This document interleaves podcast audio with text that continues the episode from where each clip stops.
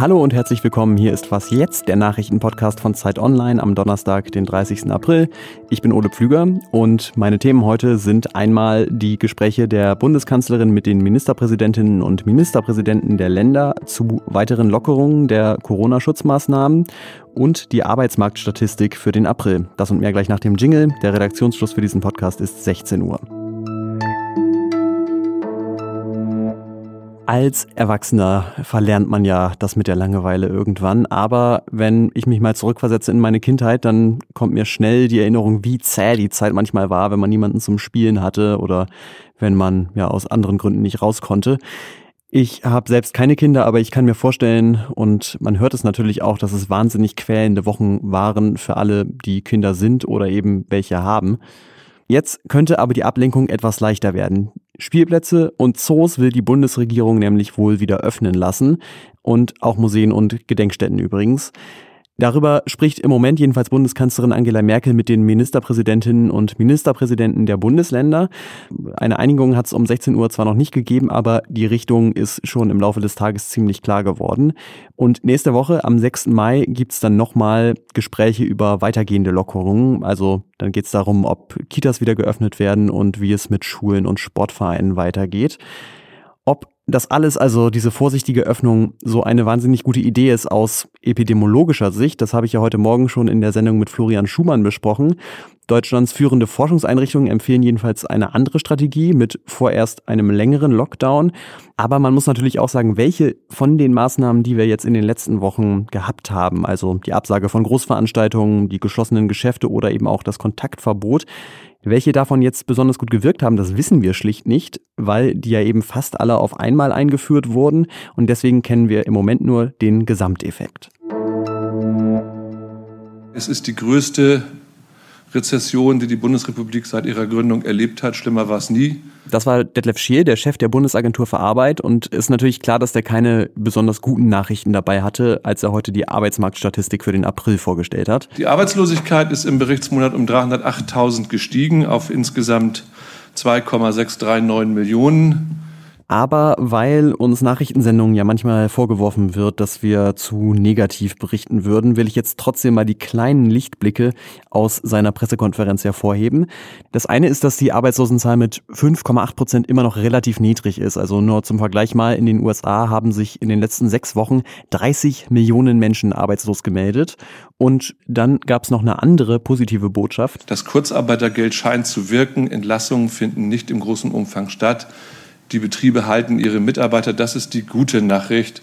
Trotzdem sind, wie gesagt, die Arbeitslosenzahlen gestiegen. Das ähm, passiert normalerweise nicht im April und die Gründe dafür sind einerseits, dass der Stellenmarkt eingebrochen ist und aber auch, dass die Arbeitsagentur im Moment keine Maßnahmen zur Arbeitsvermittlung durchführen kann.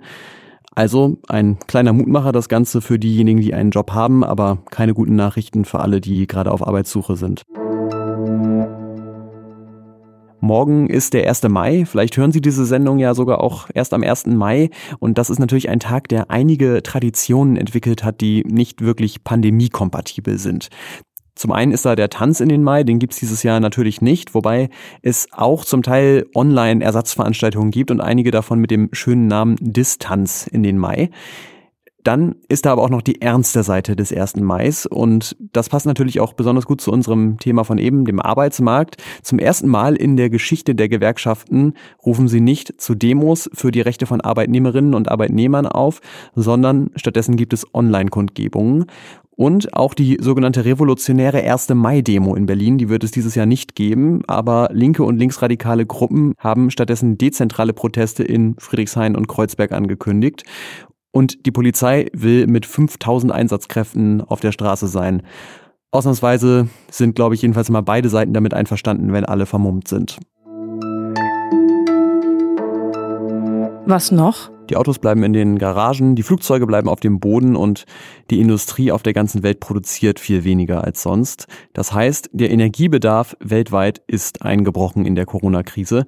Dazu hat der Chef der Internationalen Energieagentur Fatih Birol heute Zahlen veröffentlicht. Und zwar ist der Energieverbrauch weltweit um 6 Prozent gesunken und die Treibhausgasemissionen dadurch gehen dieses Jahr wohl um 8 Prozent zurück. Das ist der größte Knick aller Zeiten, größer als der durch die spanische Grippe, durch den Zweiten Weltkrieg, durch die Ölkrise oder durch die Finanzkrise 2008.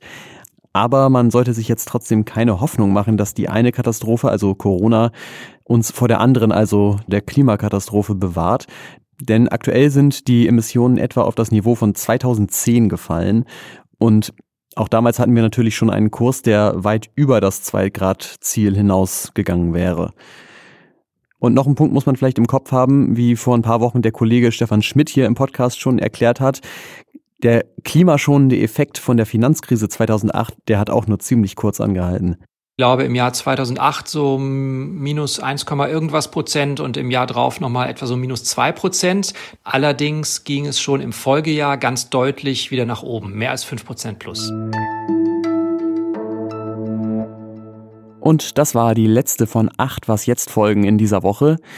Ich hoffe, Sie haben ein schönes Wochenende, egal ob beim Demonstrieren auf dem Balkon oder beim Sportmachen draußen. Am Montag hören Sie uns wieder mit den neuesten Nachrichten zu Corona und was sonst noch wichtig ist. Wir freuen uns über Ihre Mails an wasjetzt.zeit.de. Ich bin Ole Pflüger. Bis zum nächsten Mal und denken Sie dran, Abstand halten.